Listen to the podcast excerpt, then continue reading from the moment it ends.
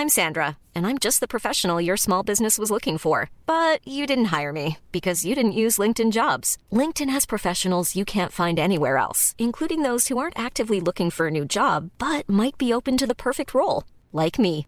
In a given month, over 70% of LinkedIn users don't visit other leading job sites. So if you're not looking on LinkedIn, you'll miss out on great candidates like Sandra. Start hiring professionals like a professional. Post your free job on linkedin.com/people today.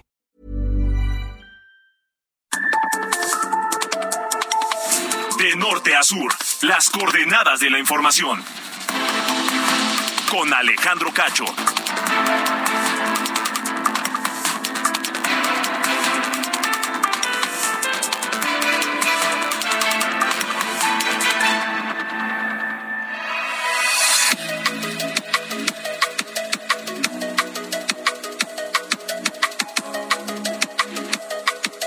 Son las ocho en punto de la noche, tiempo del centro de la República Mexicana. Bienvenidos a De Norte a Sur. Esta emisión de viernes 18 de noviembre de 2022 a través de la cadena nacional de Heraldo Radio y de Now Media en los Estados Unidos. Yo soy Alejandro Cacho y le agradezco que nos acompañe. Y ojalá me permita compartir con usted, acompañarle, estar con usted donde quiera que se encuentre, en casa, en esta noche fresca, lluviosa en buena parte del país en el trayecto a casa o algún otro sitio donde quiera que sea, en el transporte público o en su propio vehículo, con cuidado porque con el piso mojado la situación se complica. En la oficina, en el negocio, en la escuela, en la clase, donde quiera que se encuentre, gracias, gracias por sintonizar de norte a sur.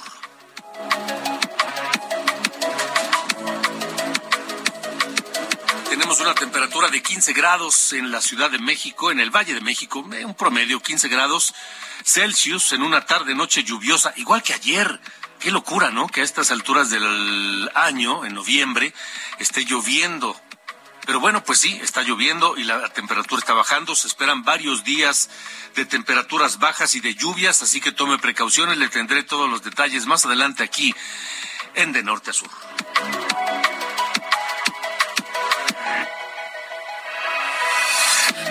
También esta noche platicaré con Luz Romano. Ella es vocera de Mexicanos Primero, la organización que investiga y evalúa la educación en México. Porque, vaya, la Secretaría de Educación Pública anuncia que a partir del segundo bimestre del ciclo escolar 2022-2023, esto es, pues en enero, digamos, a partir del próximo año los profesores podrán dar calificaciones reprobatorias a los alumnos. ¿Se acuerda usted que durante la pandemia se informó que no iba a reprobar ningún alumno? Bueno, pues ya volvieron a eso. Eh, ¿Y qué opina Luz Romano? ¿Qué opina Mexicanos primero sobre esta decisión? Parece que estamos dando bandazos, parece que la educación en este país es un chícharo dentro de una olla que va de un lado a otro sin control. Estaremos platicando del tema, pero por lo pronto yo les quiero preguntar a ustedes qué opinan. ¿Debe haber calificaciones pues este reales y si un alumno no tiene los eh, los aprendizajes necesarios para ser promovido de año debe permanecer debe ser reprobado ¿Qué opinan ustedes? Escríbanos al 55 45 40 89 16. Bueno, con las bajas temperaturas que le comentaba, pues llega la influenza, están subiendo los casos de COVID y además está ocurriendo, está, hay casos también de este virus sincicial respiratorio en niños. Una combinación compleja que estaremos platicando aquí en De Norte a Sur con el doctor Javier Tello, analista en temas de política de salud, porque pues ya las medidas sanitarias se han relajado, mucha gente ya no utiliza el cubrebocas y, bueno, ¿cuál es el escenario frente a esto?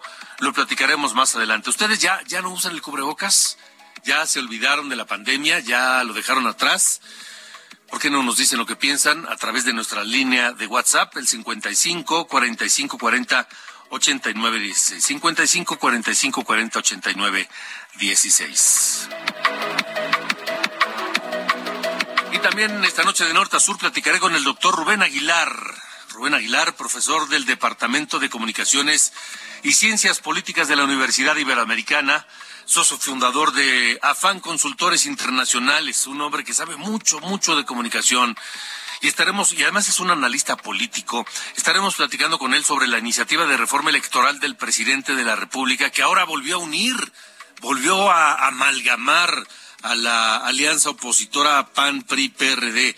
Primero con la marcha del domingo, en la que todos los estos partidos eh, manifestaron su apoyo. Luego con la decisión del PRI de votar en contra de la reforma electoral. Vamos a ver si es cierto. Ya dijo Alejandro Moreno que van a votar en bloque contra la reforma electoral que propone el gobierno. Vamos a ver si es cierto.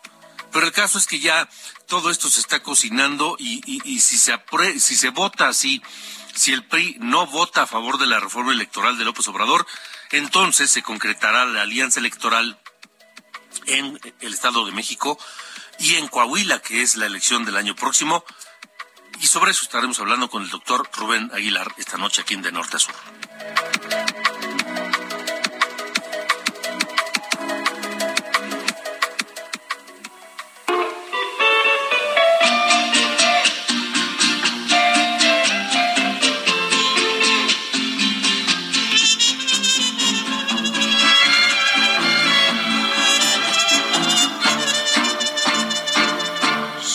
Una flor sin interés. Mi querido Ángel Arellano, eres una mala influencia. Eres una mala influencia. Ya, ya, ya, ya lo concluí. Porque, a ver, viernes, en la noche, lluvioso, así frescón el clima, y escuchando esta música. Pedro Infante. Pues, ¿dónde están los tequilas? Como dice Joaquín Sabine, las malas compañías son las mejores. Alejandro. ¿Qué pasó? ¿Qué te sorprende? Pedro Infante, ¿por qué Pedro Infante, a Pedro Infante hoy? Pues porque hoy hace, a ver, déjame hacer la cuenta, 105 años, 18 de noviembre de 1917 nació allá en Mazatlán, Sinaloa. Ah, ya más de un siglo, qué barbaridad y murió el 15 de abril de 1957. Dice, dice este, aquí Carlos Allende una frase sabia, ¿cómo pasa el tiempo? Dice. Ya sabes, para hacer plática de esa de elevador, ¿no? Sí, sí, sí. Así es, pues estamos escuchando Flor sin retoño, una canción de Rubén Fuentes, que pues dio, que, que le puso voz Pedro Infante.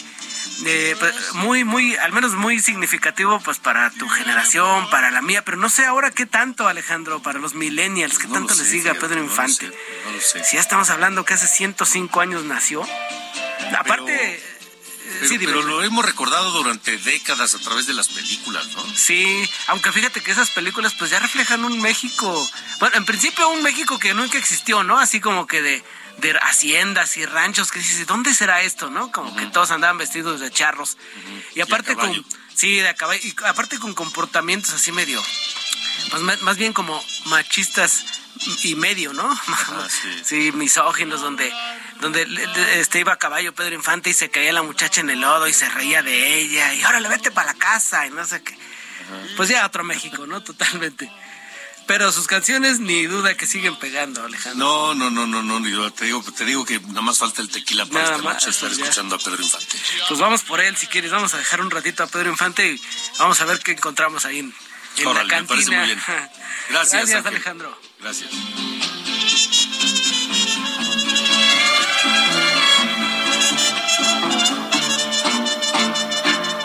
Yo la regaba de norte a sur, con Alejandro Cacho. Las ocho con ocho, ocho de la noche con ocho minutos, tiempo del centro de la República Mexicana. Le comentaba que la educación en México hoy es como un chícharo en una olla. Va de un lado para otro sin control, dando bandazos. Este, nadie pone orden. De por sí veníamos mal. Y con eh, la llegada de este gobierno que quiere cambiar el, sistema educativo y la ideología y los libros de texto, en fin. Ahora la Secretaría de Educación Pública dice que pues ya cambió de opinión y entonces ahora sí se vale reprobar a los alumnos pues que no tengan los eh, conocimientos suficientes para ser promovidos de año. Esta medida se suspendió, es decir, durante la pandemia se prohibió reprobar. La secretaria de Educación Pública, Leticia Ramírez, dijo que el objetivo no, no es solo reprobar a los alumnos, sino realmente evaluar su desempeño y lograr que dejen el rezago provocado por la pandemia. Ojalá esto fuera suficiente para, para emparejar y, dejar atrás el rezago por la pandemia. Me parece que hacen falta varias otras medidas urgentes para dejar atrás el rezago educativo provocado por la pandemia. Luz Romano es vocera de Mexicanos Primero, que es esta organización que desde hace años eh, se encarga de pues dar seguimiento a la, a la educación, evaluarla, investigarla, eh, etcétera. Luz, gracias por estar con nosotros. Hola Alejandro, muy buenas noches. Muchísimas gracias por el espacio. ¿Qué opinan ustedes? ¿Cómo ven en Mexicanos Primero esta decisión, este cambio de opinión de la CEP? Pues mira, para nosotros es igual de lamentable la decisión de no haber reprobado durante un tiempo como lo es la decisión de reprobar ahora. Y vas a decir, ¿por qué están diciendo esto? Porque lo que nosotros decimos es que lo que tiene que lo que se tiene que resolver es aquello que va relacionado con el aprendizaje. Ese es el punto álgido de todo esto. Entonces, nosotros consideramos que en efecto no sirve pasar de año si no hay aprendizaje pero tampoco está bien reprobarlos o simular que pasaron porque la escuela pues va a presionar a los maestros. Si la escuela no les está ofreciendo a esa niña, a ese niño, una justa recuperación de aprendizajes.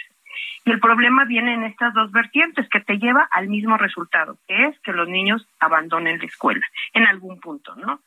Eh, las niñas y los niños eh, tienen un rezago ahorita eh, académico o un rezago de aprendizaje muy serio por los casi dos años que estuvieron fuera de las aulas.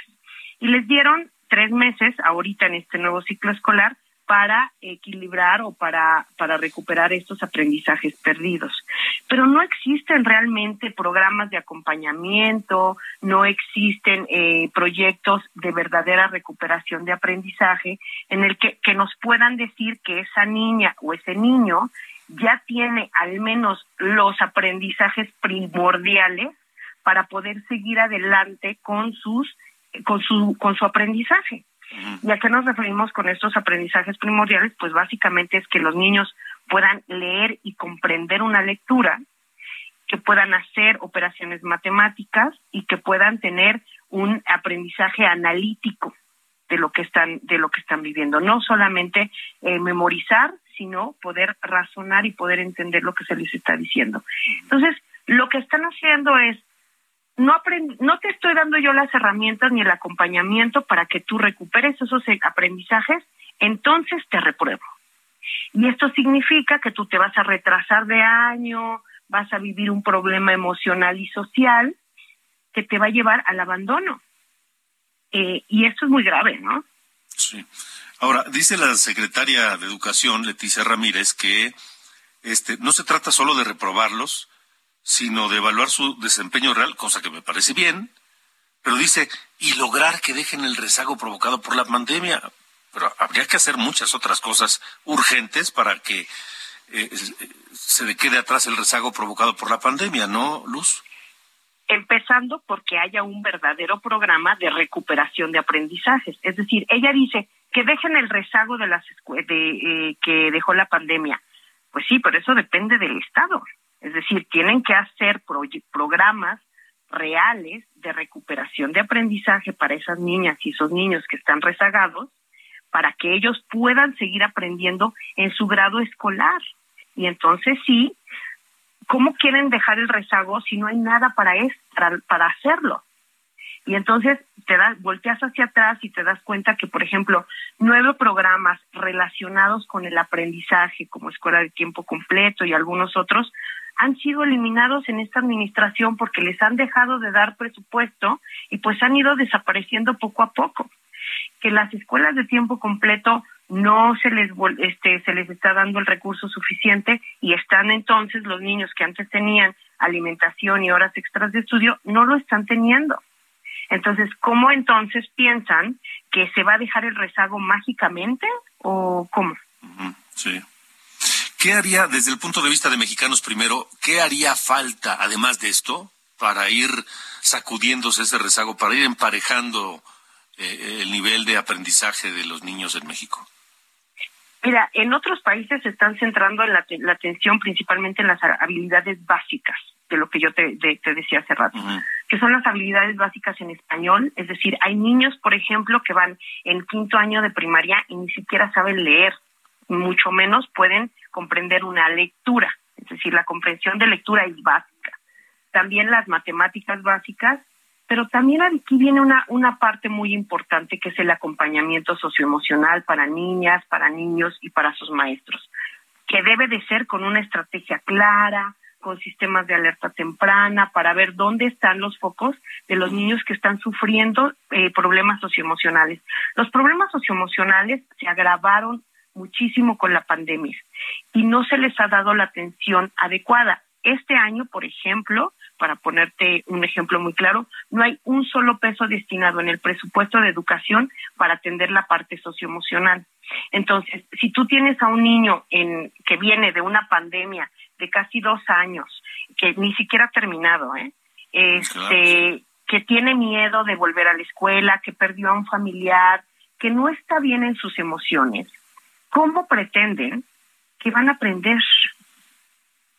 Entonces, si no empezamos a arreglar ese tipo de problemas que se están enfrentando dentro de las escuelas, si no ayudamos a los maestros y les damos acompañamiento para que puedan detectar esas emociones, digamos, revueltas en las, en las niñas y en los niños, y que puedan canalizar los casos graves y que sean atendidos desde la escuela, pues difícilmente los niños van a poder aprender si sus emociones están completamente volcadas.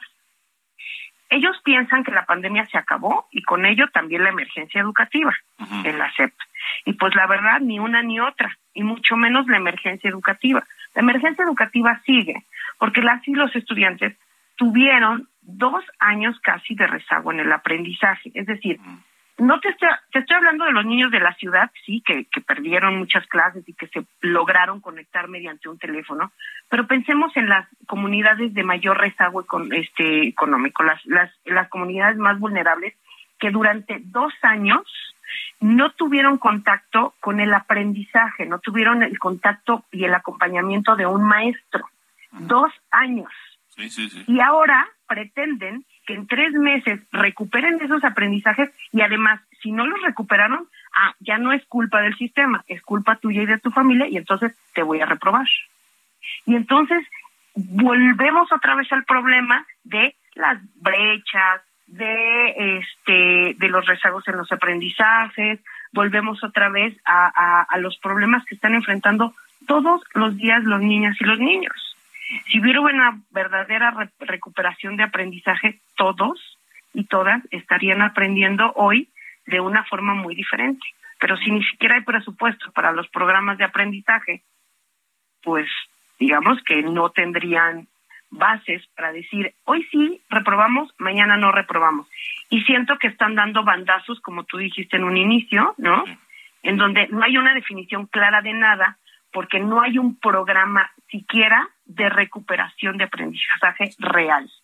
Oye, Luz, el presidente dijo hoy que, que esta no es una decisión unilateral, que hay un grupo de expertos que se reúne y analiza y toma estas decisiones. ¿Ustedes conocen ese grupo o, a ustedes les han preguntado su opinión? Ustedes como, como expertos, analistas, evaluadores de la educación.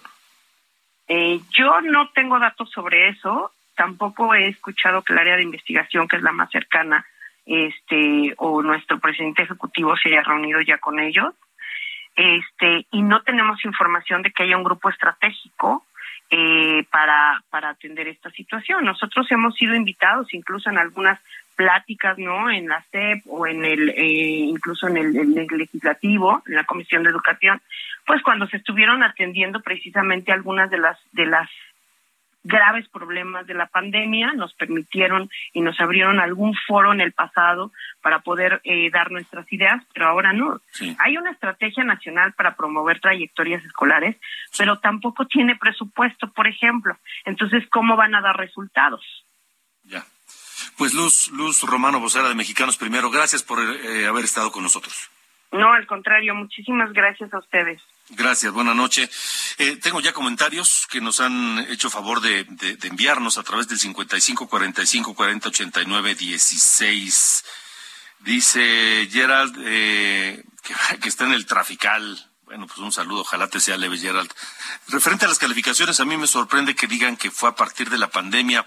Eso de no reprobar, yo recuerdo que desde que mis hijas estaban en la primaria yo no podía ponerles ni un tache y menos reprobarlas. A mis hijas ya están por terminar la carrera y otra en la prepa. Sí, tienes razón, Gerald, yo también recuerdo eso que no es nuevo, tiene mucho tiempo. Eh, yo creo que está bien que se evalúe, dice Norma Lorena, que está bien que se evalúe porque lo que no se mide no se mejora, en ningún sector va bien este gobierno. Eh, buenas noches, soy Oscar Sánchez de Tepoztlán, Estado de México. Ya no uso cubrebocas solo en el trabajo y eso porque es a fuerza. Ya estoy harto de usarlo. Ya si me toca, ni modo. Yo sé que este pensamiento es muy estúpido, pero así lo pienso. Saludos. Gracias, Oscar. Gracias por comunicarte. Este, 55 45 40 89 16. ¿Qué opinan de que ahora sí se va a reprobar a los alumnos en, en la escuela, en fin? O si ustedes ya están hartos como Oscar del cubrebocas. Díganos su opinión 55 45 40 89 16. Vamos con este informe de, de Jalisco que le hemos venido eh, comentando. Eh, pues los problemas de Jalisco que están centrados en la inseguridad, porque Enrique Alfaro simplemente no puede, no ha podido. Y el tema de las agresiones a las mujeres es uno de los más sensibles y más delicados. El reporte es de Paris Alejandro Salazar. Jalisco concentra el 12% de los agresores de las mujeres registrados en el Banco Nacional de Datos de Información sobre casos de violencia contra las mujeres, Banabim, de la Secretaría de Gobernación, es decir, uno de cada diez violentadores es de Jalisco, por lo que Jalisco es el segundo lugar nacional en casos de agresiones a mujeres. Se han registrado en México 1.345.000 casos de violencia contra las mujeres, de los cuales 162.000 son en el estado de Jalisco. El banco crea expedientes electrónicos únicos para cada mujer en situación de violencia, por lo que todos los registros son reales y se cuenta con el perfil del agresor. Ninguno de ellos es falso. Con información de Paris Salazar, Heraldo Media Group. Pues sí, así está la situación en Jalisco en torno a, a la violencia en contra de las mujeres, pero también es contra todo mundo. E, es un desastre. Se habla, no se habla tanto de la situación de inseguridad en Jalisco, pero pero es, es grave, es delicada, muy delicada. Y el gobierno de Enrique Alfaro, pues parece que simplemente no puede. Aquí tengo un comentario que nos, eh, que nos hizo ayer Laura Garza. Dice, entrevista también a Alfaro. Ahorita le están tundiendo cañón por parte de la UDG. ¿Sabes qué, Laura? Alfaro no se deja entrevistar. No le gusta dar entrevistas o no quiere. Digo, a menos que sean a modo, pero pues no, no, no le vamos a hacer una, una, una entrevista a modo al gobernador de Jalisco cuando tiene tantos problemas por los cuales dar cuentas y simplemente no, no, no da, no da entrevistas, no habla, no responde, no da entrevistas, no, absolutamente nada, Laura. Así que pues sí nos gustaría poder hablar con él, pero no se deja.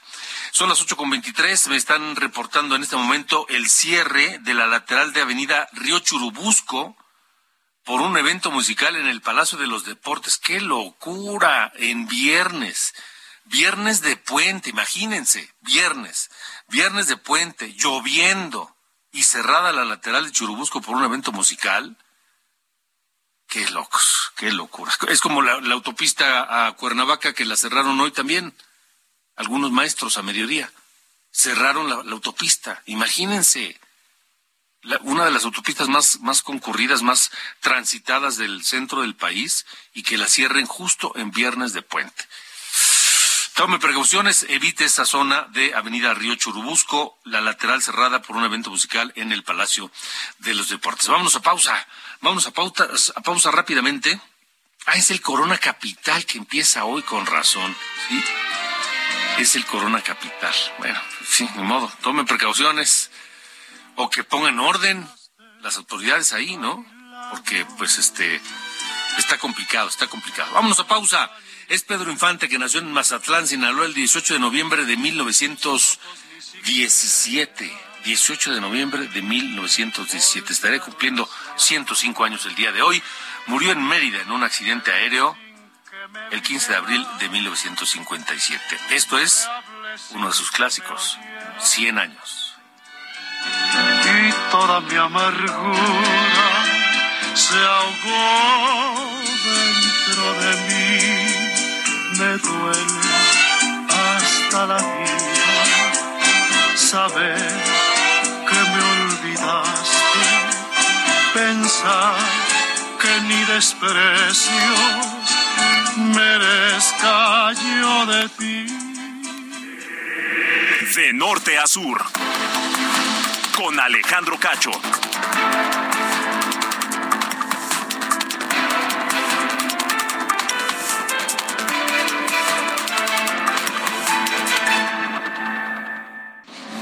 De norte a sur. Las coordenadas de la información. Con Alejandro Cacho.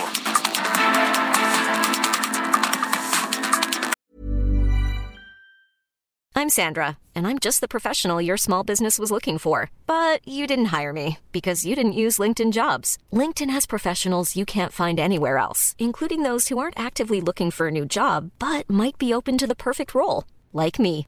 In a given month, over 70% of LinkedIn users don't visit other leading job sites. So if you're not looking on LinkedIn, you'll miss out on great candidates like Sandra. Start hiring professionals like a professional. Post your free job on linkedin.com/people today.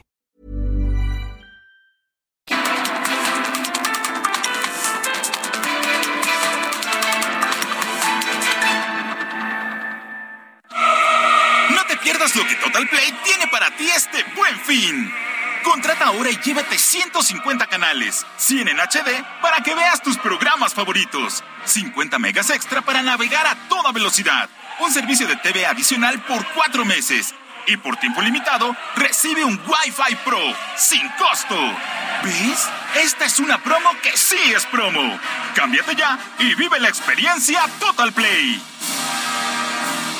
La batalla entre la comida saludable y la chatarra. Oye, mi amiga, vente conmigo. Si tienes antojo, yo te voy a llenar. Claro que te llena. ¿Pero de qué? ¿Pura chatarra te vas a meter? Pero mira mis colores, estoy llena de sabores. ¡Qué cínico! Eres puro químico. Mejor una botana bien natural. Pura vitamina que te nutre de verdad. Dame un momento, mira quién llegó. Solo un instante y te lleno de sabor. Comida industrial con sabor artificial. Come de más y la pagarás.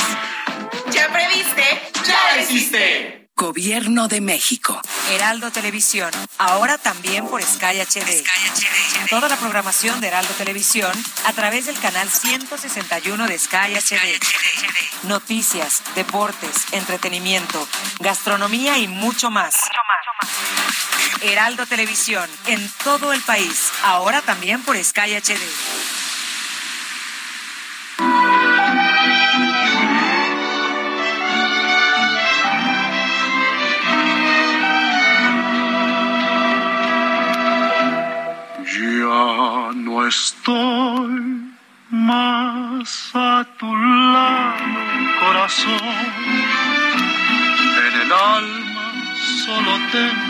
Soledad.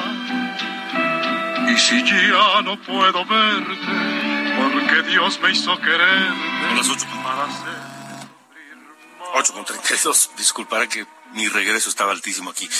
Eh, 8 con 32, tiempo del centro de la República Mexicana. Estamos escuchando a Pedro Infante con esta historia de un amor, también uno de los grandes clásicos de los boleros de Carlos Eleta Almarán para su hermano. Lo escribió para su hermano a raíz de la muerte de su esposa. Un tema de 1955 en voz del inigualable Pedro Infante. todo el mal que le dio luz a mi vida, apagándola después. Ay, qué noche tan oscura. Todo se ¿Saben qué? Esta se la vamos a dedicar a una radioescucha de nueve años. De nueve años que junto con eh, su tío Antonio Delgado escucha de norte a sur. Y Antonio nos escribe y dice que a su sobrina de nueve años sí le gusta Pedro Infante. Muy bien, súbele.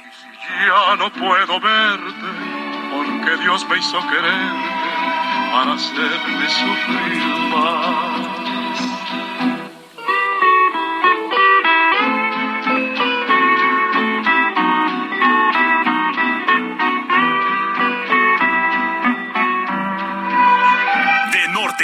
Con Alejandro Cacho. Buenas noches, estas son las noticias de norte a sur. Coordinador de Morena en el Senado, Ricardo Monreal, informó que no acudirá a la marcha que convocó el presidente Andrés Manuel López Obrador para el 27 de noviembre, argumentando que tiene un compromiso en una reunión interparlamentaria en Madrid, España. Tras este anuncio, el coordinador de Morena, pero en diputados, Ignacio Mier, confirmó su asistencia a la marcha al cancelar ahora él su viaje a Madrid. Ya fue publicado en el Diario Oficial de la Federación el decreto de reforma que amplía hasta 2028 la presencia de las Fuerzas Armadas en labores de seguridad pública, el cual entrará en vigor a partir de mañana. Sin embargo, la última palabra la tendrá la Suprema Corte de Justicia, que revisará el 28 de noviembre la constitucionalidad de este decreto. El gobernador de Oaxaca, Alejandro Murat, rindió su sexto informe de gobierno ante los oaxaqueños al resaltar tres indicadores clave que dijo demuestran los resultados de su administración. Crecimiento económico sostenido, disminución de la pobreza y el hecho de que Oaxaca es uno de los ocho estados más seguros de México. Hoy dio inicio al buen fin, por lo que la Confederación de Cámaras Nacionales de Comercio, Servicios y Turismo espera una derrama económica superior a los 195 mil millones de pesos. El dueño de Twitter, Elon Musk, eh, realiza una encuesta en esta red social en la que pregunta si debe regresarle su cuenta a Donald Trump, el expresidente de Estados Unidos, que fue suspendida tras los disturbios del Capitolio en 2021. Hasta el momento, el 59% opina que sí debe estar de regreso en Twitter. Finalmente, dos días antes de dar inicio al Mundial de Fútbol, se prohibió la venta de cerveza en estadios y en el perímetro alrededor de eh, Qatar de estos y solo se permitirá la venta en la fan zone o en puntos de licencia como determinados hoteles. Yo soy Diana Bautista y estas fueron las noticias de Norte a Sur.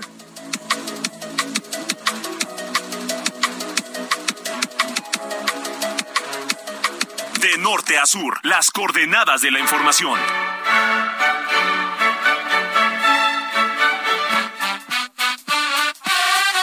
Noche de viernes, apesta ya a fin de semana, mi querido Carlos Allende, y además fin de semana largo. Pero para algunos, ¿no? Pues tú y yo que aquí nos dedicamos a este asunto de... No, para mí tampoco. No, para todos los que participamos en esta producción, no. Claro que no. Digo, para los medios no, no existe esto de asunto de los puentes. Sí, señor. Oye, no es por sonar medio ardilla, pero la neta qué bueno que no fue el Mundial de Qatar, mano. ¿Por qué? ¿Por qué? Pues no, es que imagínate. ¿Por eso de que, por, porque, porque prohibieron las cervezas o por qué? No, bueno, para empezar, no creo que sea muy agradable ir a un, a, a un Mundial que teoría lo deberíamos de, bueno, lo hemos entendido desde 1930 como una especie de fiesta, ¿no? Del mundo, y ven, y echamos relajo, y, y este, pues digo, festejamos al final que nuestro equipo llegó, ¿no? Y que ganó si es que llega, y nos ponemos hasta el rábano si es que perdió, porque, ay, qué tristeza. O sea, todo, como que todo eso era parte de la dinámica, y ahorita vamos a, el mundo entero se va a topar con pared con un... Eh, una forma nueva, ¿no? De entender cómo son eventos multitudinarios y este, por lo pronto, o sea, no ha empezado ya y la gente ya anda medio, medio revelándose. Pero bueno, cosas que pasan. Será una, yo creo que será una buena experiencia, al menos, pues ver cómo, cómo, cómo va este asunto del, Mundial allá en Qatar. Sí, señor. Oiga, no sé si has visto, mi estimado señor Cacho, cómo anda el, el peso fortachón.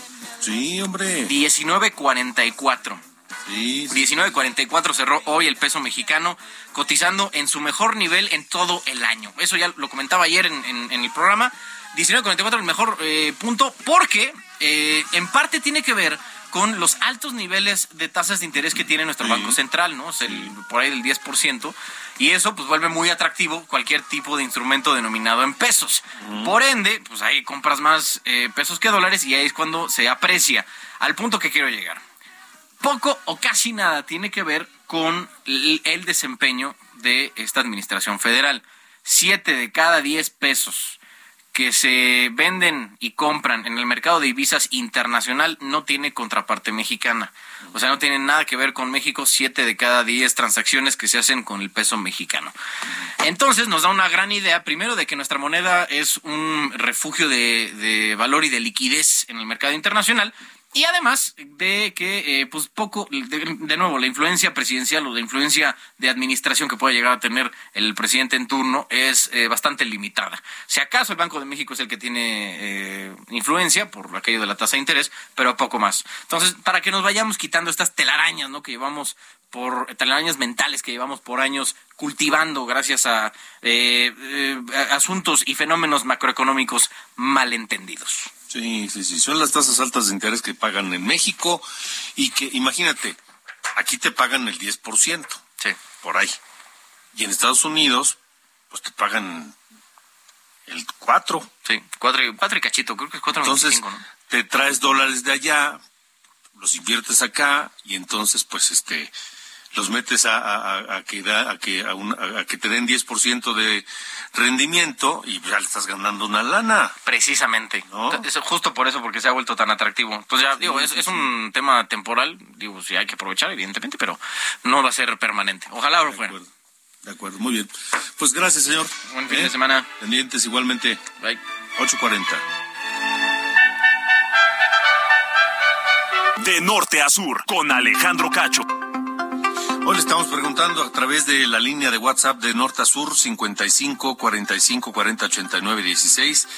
Pues si ya relajaron ustedes mismos, si ya están conscientes de que relajaron las medidas anti-COVID para no contagiarnos. Porque tenemos ahora la nueva cepa esta del COVID, ¿no? La perro no sé qué. Pero tenemos influenza. Pero además hay una serie de casos de un virus este que da principalmente a los niños el sisical o sisi no sé qué, este, que, que todo se está combinando. Estamos viendo el clima, las temperaturas están bajando, está hasta lloviendo y todo eso favorece a la proliferación de este tipo de, de, de, enfermedades. El doctor Javier Tello, analista en políticas de salud, está con nosotros para hablar precisamente de esto. Javier, qué gusto y gracias por estar aquí. Alejandro, buenas noches, ¿qué tal? Eh, ¿Qué nos puedes decir de esta combinación de COVID, influenza y este otro virus, este, el, virus eh, sisical, sin, sin, sin respiratorio. Sin sí. Sí.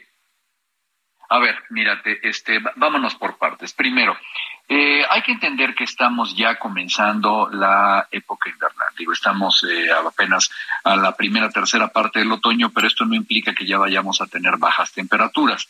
El tener bajas temperaturas implica que, número uno, dejamos de ventilar todo aquello que estábamos haciendo en los meses de primavera y de verano con las ventanas abiertas y todo, tenemos menos ventilación.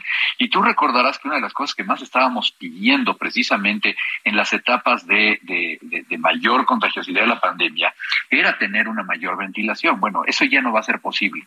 Eso significa entonces, Alejandro, que vamos a tener a la gente encerrada y a la gente sin, sin mayor capacidad de, de poder circular el aire. En ese contexto hay que entender, número uno, seguimos en pandemia. La pandemia no ha terminado, ¿sí? Lo único que habíamos visto era un descenso en los contagios, pero como ahora bien lo dices, hay nuevas subvariantes de este virus, eh, que creo que llevamos en la BA 2.75 o algo por el estilo, en donde ya se ve un repunte relativamente importante de los casos y de los contagios en Europa. Y ojo, no estamos todavía en la peor época del invierno, ¿sí?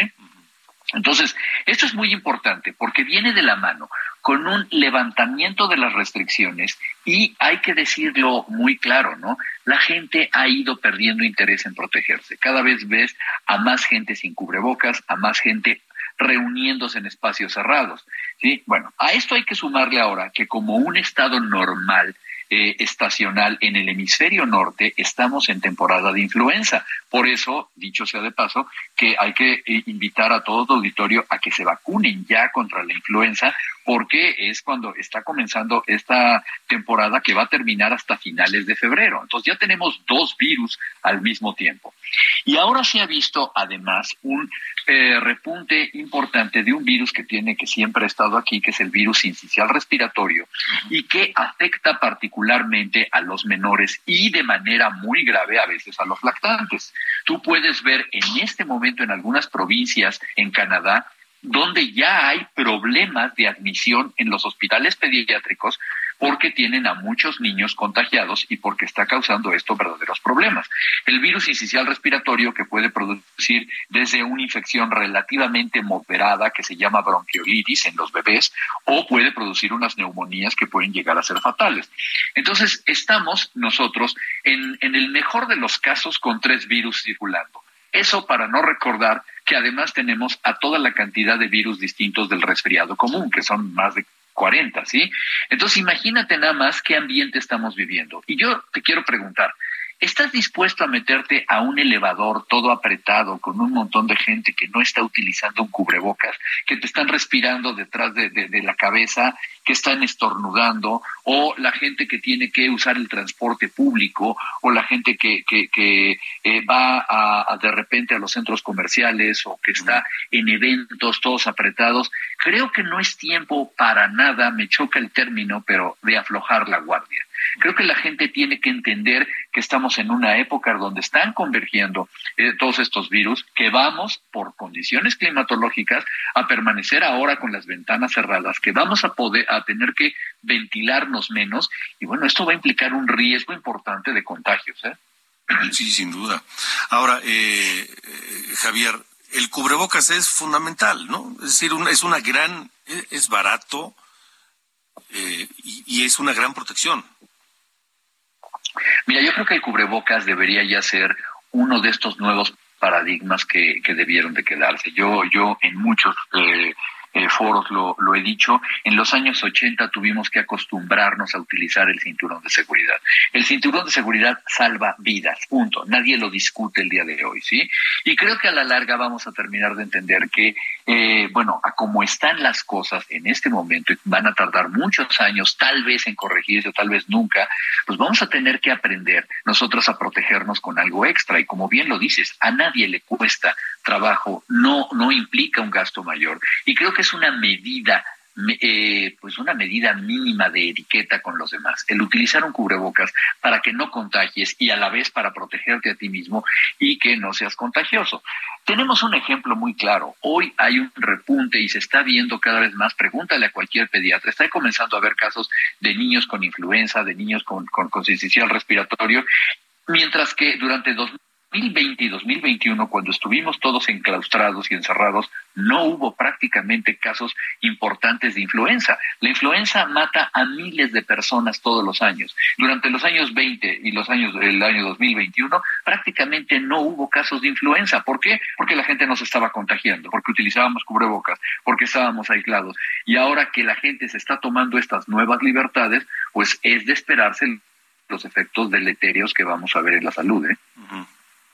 Entonces, eh, Javier, tú dirías, eh, por supuesto, el cubrebocas tratar en la medida de lo posible de ventilar los espacios, no estar en lugares eh, con aglomeraciones, es decir, lo que ya sabemos, lo que nos obligó a aprender la pandemia de, de coronavirus. además de eso, ¿agregarías algo? ¿Alimentación? No sé, algún apoyo vitamínico, algo más? Pues mira, no en realidad, ¿eh? o sea, la verdad es que la gente tiene que mantenerse sana, tiene que comer adecuadamente, tiene que hacer ejercicio. Creo que si no lo hacemos, nos vamos a enfermar de enfermedades respiratorias, evidentemente, y de cualquier otro tipo de cosas. O sea, el mantenerse en un buen estado de salud es lo normal y lo mínimo que deberíamos hacer. Además, la gente tiene que estar al día en sus esquemas de vacunación contra COVID, que hagan lo imposible por estar actualizados y que vayan a vacunarse contra la influenza, ¿sí? Y lo que único que queda es, como bien lo, dijiste, ¿no? hacer las medidas de protección que nos ha costado tanto trabajo adoptar desde la pandemia del, del año 2009. Nos enseñaron a estornudar en el codo, nos enseñaron a lavarnos las manos de manera compulsiva, a utilizar cubrebocas. Nada de eso ha cambiado, Alejandro. Es solamente que realmente entendamos que ya es parte de lo habitual y cómo debemos de comportarnos. Cómo utilizar el cinturón de seguridad, cómo el tener sexo con protección, hoy tiene que ser tener estas nuevas medidas para evitar contagiarnos menos. Sí, de acuerdo, pues eh, doctor Javier Tello, te agradezco como siempre tu tiempo para este espacio. Un saludo a tu auditorio y te mando un abrazo. Igualmente un abrazo para ti, el, doctor Javier Tello con nosotros, un experto analista en eh, políticas de salud. Son las ocho con ocho, tiempo del centro de la República Mexicana. Em, tenemos em, otro reporte, ya le hablaba de, de, este, de este cierre en la lateral de Churubusco por el, por el Capital, este, por este festival de música. Y ahora me están reportando ciclistas se manifiestan en la calzada de Tlalpan, a la altura del Estadio Azteca hacia Periférico, por el caso de un ciclista que murió atropellado ayer en la zona de Cuemanco. También precaución este, con esta situación allá en Tlalpan. Así que Tlalpan, protesta de ciclistas y el Corona Capital está provocado, bueno, por el Corona Capital hay un cierre de la lateral de Churubusco y también hay problemas ahí en esa zona de la ciudad de México. El clima, como le decía, está fresco, está lluvioso, va a seguir así en los próximos eh, días, de acuerdo al meteorológico. Eh, sábado y domingo, el Frente Frío número 10 y su masa de aire polar pues se ocasionarán tormentas y lluvias muy fuertes e intensas en entidades del sureste mexicano y la península de Yucatán. Habrá baja importante de, de temperatura en varios lugares del país, así que, pues, más le vale, abríguese, tome precauciones y no se exponga. Vamos a más información, son las ocho con eh, cincuenta, diez para las nueve, tiempo del centro de la República Mexicana. La Fiscalía General de la República atraerá la investigación sobre la caída del, helicóptero este en Aguascalientes ocurrido ayer, en donde murieron cinco personas. Iván Saldaña tiene el reporte. Alejandro Auditorio, buenas noches. La Fiscalía General de la República atraerá el caso del desplome de ayer de un helicóptero en el que falleció el secretario de Seguridad Pública de Aguascalientes, Porfirio Sánchez Mendoza, con un equipo de cuatro personas más que lo acompañaban. Adelantó este viernes el presidente Andrés Manuel López Obrador. En la conferencia mañanera en Palacio Nacional, expuso que en la primera etapa toca a la Fiscalía de Aguascalientes recoger las evidencias y todos los testimonios del caso. ¿Qué es lo que están haciendo? Revisando todo porque en las redes se habló de disparos y de varias cosas. Sin embargo, hay quienes sostienen que no sucedió nada de eso y no se puede hacer un juicio sin tener elementos, sin tener pruebas. Es algo delicado. Entonces, está recogiendo toda la información la Fiscalía en el desplome del helicóptero, además de haber fallecido el fiscal Porfirio Sánchez Mendoza, también sus acompañantes Víctor Manuel Valdés Sánchez, Olegario Andrade Zamorano, Juan Humberto Rincón Martínez y Alejandro Serafín Guerrero. El segundo paso para aclarar el siniestro, dijo el presidente López Obrador, tocará a la Fiscalía General de la República a cargo de Alejandro Gersmanero. Lo que procede es que la Fiscalía General atraiga el caso ya hay una integración de una comisión de expertos que ya está trabajando en el asunto y se va a estar informando. Lo va a estar haciendo el gobierno de Aguascalientes en esta etapa y luego la fiscalía, como corresponde. Alejandro Auditorio, la información esta noche. Iván, gracias. Buenas noches. Eh, dos llamadas rápidamente. Me eh, escribe mm, René Blas y dice, la señora Luz, la, vocera de México, de, Mexicanos Primero, no está frente a grupo. Su voz suena exactamente igual que la de aquellos que dirigen la educación. Entrevisten a maestros. No necesitamos acompañamiento. El docente no es experto en emociones. Justamente necesitamos a los expertos de la psicología educativa y otras disciplinas que puedan hacer un excelente trabajo. Nota final, no nos dieron tres meses para recuperación, nos dieron dos semanas o tres en los mejores casos. híjole, gracias, profesor René Blas, por este mensaje también nos escribe, buenas noches, soy Sofi. Yo sí estoy de acuerdo en que si los niños no tienen los conocimientos necesarios deben recursar el año porque hay una terrible deficiencia de conocimientos que solo van acentuando en los siguientes años. Yo trabajo con jóvenes de preparatoria y se niegan a esforzarse creen que se les debe de dar el pase como se ha hecho en niveles anteriores. Da tristeza e impotencia la apatía que tienen. Sí, sí es una pena. ¿Y saben qué? Esos estudiantes, cuando lleguen al profesional, pues van a ganar sueldos más bajos de lo que ya están. ¿Por qué? Pues porque la capacidad no les da para más. Desgraciadamente eso es y será una realidad en este país. Nos vamos, nos vamos, pero no sin antes escuchar este superclásico de Pedro Infante, una canción de José Alfredo Jiménez. Pedro Infante que estaría hoy cumpliendo 105 años de nacido. Nació en Mazatlán el 18 de noviembre de 1917. Y este tal vez uno de sus temas más conocidos, Un Mundo Raro. Yo me despido con él. Gracias por habernos acompañado. Pase un excelente fin de semana. Y recuerdo que lo esperamos aquí en De Norte a Sur el próximo lunes a las 8 de la noche por Heraldo Radio y también yo lo espero a las 9 de la mañana por Heraldo Televisión en esta mañana, canal 151 de Easy, 161 de Sky, 8 de televisión abierta. Gracias, buen fin de semana y quédese con Pedro Infante. Si quieren saber de tu pasado, es preciso decir una mentira y que vienes de allá, de un mundo raro, que no sabes llorar, que no entiendes de amor y que nunca has amado. Porque yo a donde voy hablaré de tu amor como un sueño dorado y olvidando el rencor no diré que tu adiós me volvió desgracia. De norte a sur, las coordenadas de la información.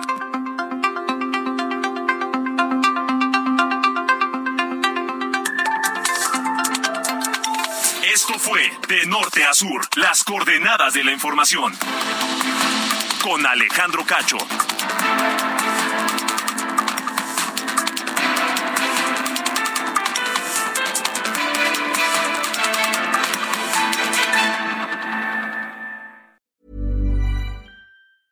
Hey, it's Paige DeSorbo from Giggly Squad. High quality fashion without the price tag. Say hello to Quince.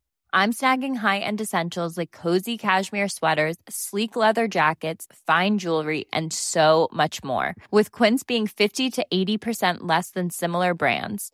And they partner with factories that prioritize safe, ethical, and responsible manufacturing. I love that. Luxury quality within reach. Go to quince.com slash style to get free shipping and 365 day returns on your next order.